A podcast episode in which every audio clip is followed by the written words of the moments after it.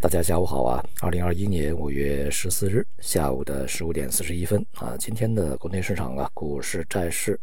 汇率都是上涨啊，然后大宗商品呢是下跌的。那么今天这个股市呢，也是延续了昨天美股的一个反弹态势啊，今天是全面的反弹上涨，这个大多数板块、个股、行业啊都是涨得不错，呃，尤其呢是券商啊，在今天的表现是这个最佳的啊。呃，从而呢，也就使得这个整个市场在这周收高啊，并且呢，维持了呃，它在九周以前，也就是连续九个星期啊，在呃，我们在之前所说的三千三到三千五这个呃区间里面啊进行波动，那么从而呢，也就使得一种低波动这个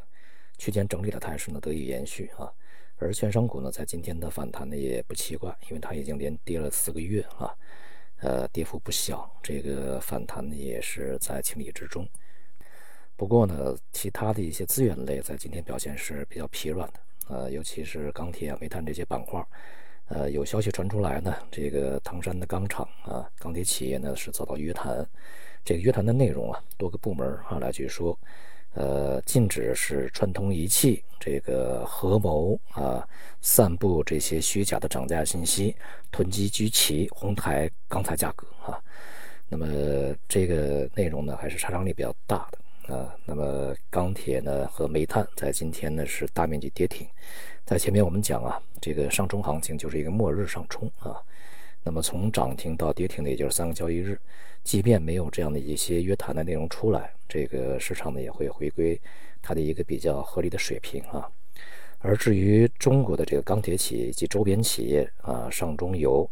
钢铁呃和它的原材料啊，什么双胶啊、矿石啊等等吧，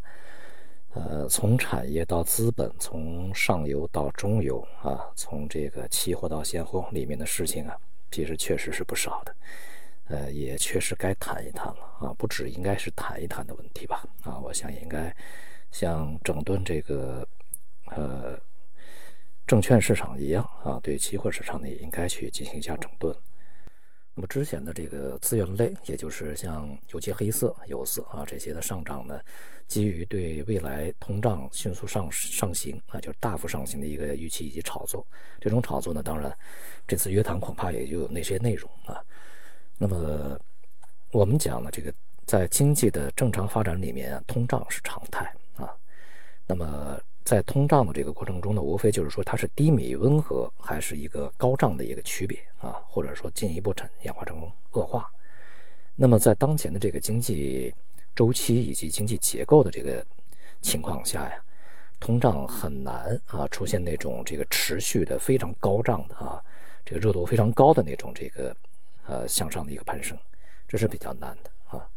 呃，但是呢，由于前期的各种政策的一个实施啊，包括现在经济周期的一个切换，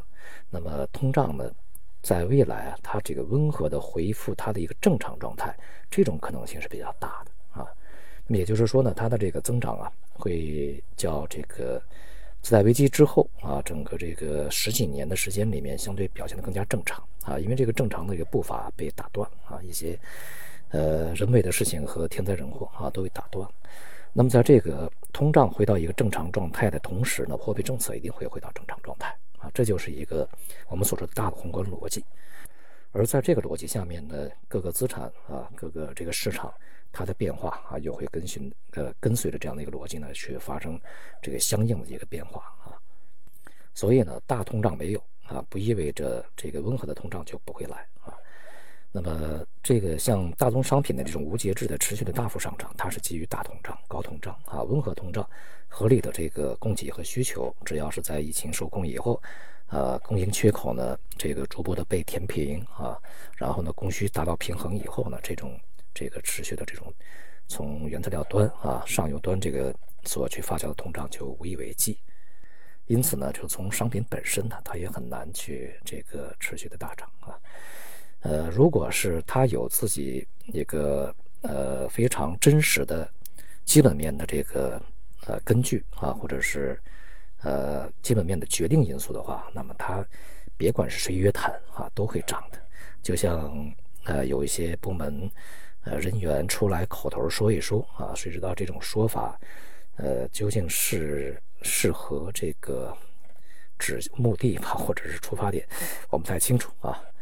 呃，这个有一些事情出来以后，它反而会呃反其道而行之嘛。啊，他这个约谈，即便是你约谈，如果基本面决定他要上涨，他也不会停下来。因此呢，这就是我们所讲的大宗商品也好啊，相关的股票板块行业也好呢，可能在某个时期戛然而止啊，就是非常猛烈的就停顿下来，并且掉头，这种风险比较大。总之呢，我们从这个市场本身来看，这个大体还是一个整理啊。呃，在这几个月时间里面呢。呃，估计市场的各个的组成部分都要对未来啊就业恢复情况啊、经济增长情况、政策实施情况、这个通胀的呃上升情况啊加以观察，这个然后呢才去呃决定自己的投资的一个力度啊啊方向的一个最终抉择呀等等啊，在这个过程中呢，市场一定还会保持一个震荡整理状态的。好，今天就到这里，谢谢大家。